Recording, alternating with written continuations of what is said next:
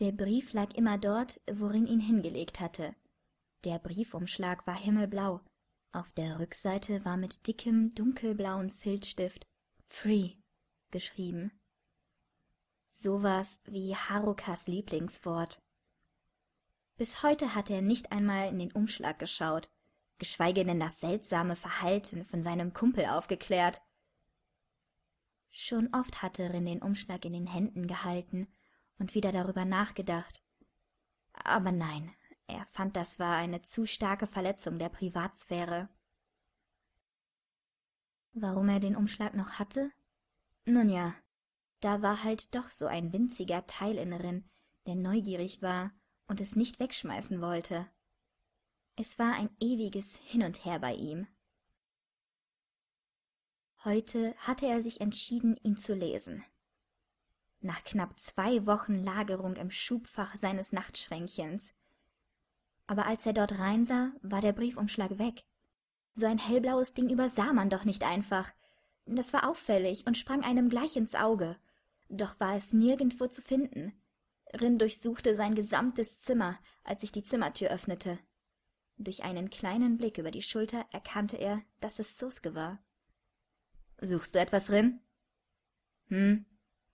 Murrend durchkramte er das Schubfach an seinem Schreibtisch, aber dort befand sich nur das Schulzeug drin.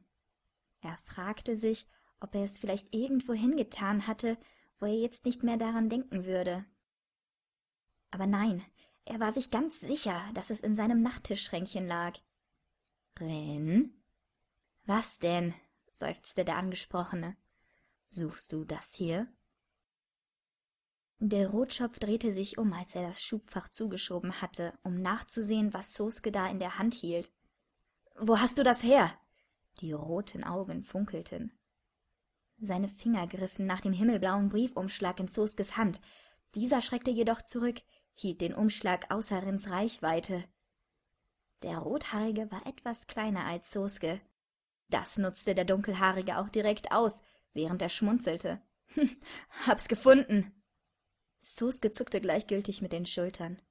Schon mal was von Privatsphäre gehört? knurrte Rin missmutig und versuchte weiterhin an den Umschlag zu kommen. Stell dich nicht so an, murrte Soske und verdrehte die Augen leicht. Ich habe nur nach deiner Schwimmbrille gesucht und bin dabei über den Umschlag gestolpert. Ich wollte fragen, ob ich ihn abschicken soll, hab's aber total verpennt, und als ich einen Blick hineingeworfen habe, habe ich bemerkt, dass der Brief wenn, dann für dich ist. Ein verschwörerisches Grinsen bildete sich auf Soskes Lippen. Rin murrte und bekam endlich den Brief in die Finger. Ich habe ihn noch nicht gelesen, nuschelte der Rotschopf seufzend und stopfte ihn in seine Hosentasche. Dann würde ich es mal so langsam tun, Rin, zwinkerte der Schwarzhaarige ihm zu. Halt die Klappe. Kommst du zum Training? Nitori und Momo warten schon.